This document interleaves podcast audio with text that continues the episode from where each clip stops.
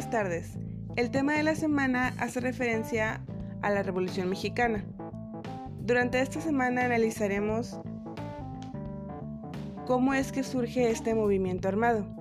Seguramente en muchas ocasiones ya han escuchado hablar acerca de la Revolución Mexicana, pero ¿sabemos realmente sobre este acontecimiento, cómo surgió, qué características tuvo, los grupos sociales que participaron o algunos de los personajes más representativos de este movimiento?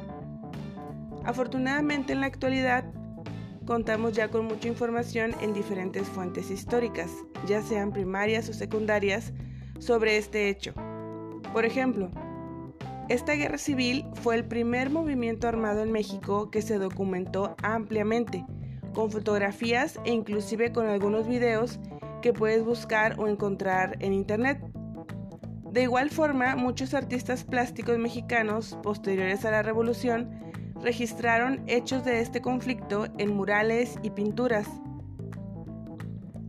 Como recordarán, la Revolución Mexicana comenzó como una reacción al régimen de Porfirio Díaz, un régimen autoritario que duró más de 30 años, que había cancelado para la mayoría de la población la posibilidad de participar en la vida política del país y de disfrutar de los beneficios del progreso económico ya que como recordaremos, durante el porfiriato hubo un crecimiento económico, pero un grupo muy pequeño de la sociedad se vio beneficiado y la mayoría continuaba en la pobreza. Existía un alto porcentaje de personas analfabetas, es decir, existía una gran desigualdad que creó un conflicto e inconformidad de la sociedad. El movimiento revolucionario se gestó justamente eh, por la clase media acomodada e intelectual, pero también apoyada por algunos grandes hacendados. A este movimiento se sumaron las clases trabajadoras, principalmente los campesinos, que demandaban la restitución de sus tierras de cultivo y acceso al agua, así como los obreros, que exigían mejores condiciones de vida. Por eso el movimiento revolucionario tuvo un fuerte carácter social y político. En las próximas semanas analizaremos los diferentes grupos sociales que participaron en la Revolución Mexicana y que provenían de orígenes diversos, y sus intereses para entrar en esta contienda eran por lo tanto distintos.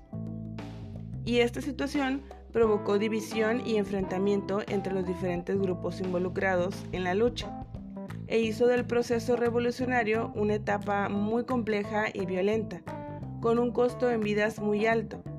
Recordemos que la Revolución Mexicana duró 10 años, de 1910 a 1920. Los principales ideales revolucionarios quedaron plasmados en la Constitución de 1917 considerada la más avanzada en su tiempo, ya que contempló no solamente las garantías o derechos individuales, sino también los derechos sociales de los mexicanos, como el derecho a la educación, al trabajo, a la salud. En ese sentido, transformó las estructuras políticas, económicas y sociales que habían prevalecido en México a lo largo del siglo XIX favoreció la creación de instituciones sólidas encaminadas a garantizar la seguridad social y el estado de bienestar de la población y contribuyó a la construcción de la democracia en México. Existen, como les comentaba, diferentes fuentes disponibles para conocer sobre este tema.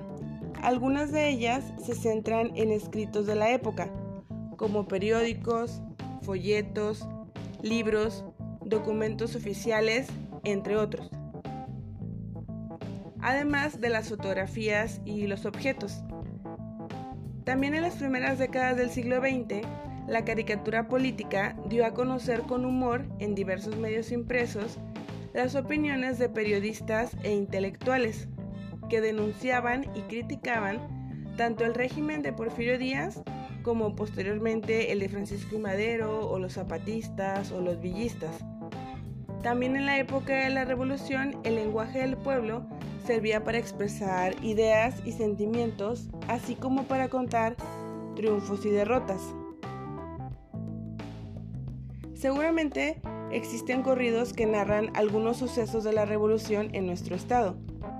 Los corridos también servían para difundir noticias, que eran cantadas e informaban a la población que era mayormente analfabeta. Algunos corridos se difundieron también de forma impresa y se vendían por poco dinero. De estos conocemos algunos ejemplos de corridos que hablaban de hechos y personajes importantes, pero también de los aspectos de la vida cotidiana en los pueblos al interior del país. Una de las actividades que realizarán esta semana será leer en su libro en la página 118 el corrido llamado La cucaracha, de autor desconocido, anónimo, y que es uno de los más populares. Sin embargo, la mayoría de nosotros quizá no conocemos la versión completa. Deberán de leer la versión completa de este corrido en su libro de texto y posteriormente analizarlo y contestar una serie de preguntas que deberán de anotar y contestar en su carpeta.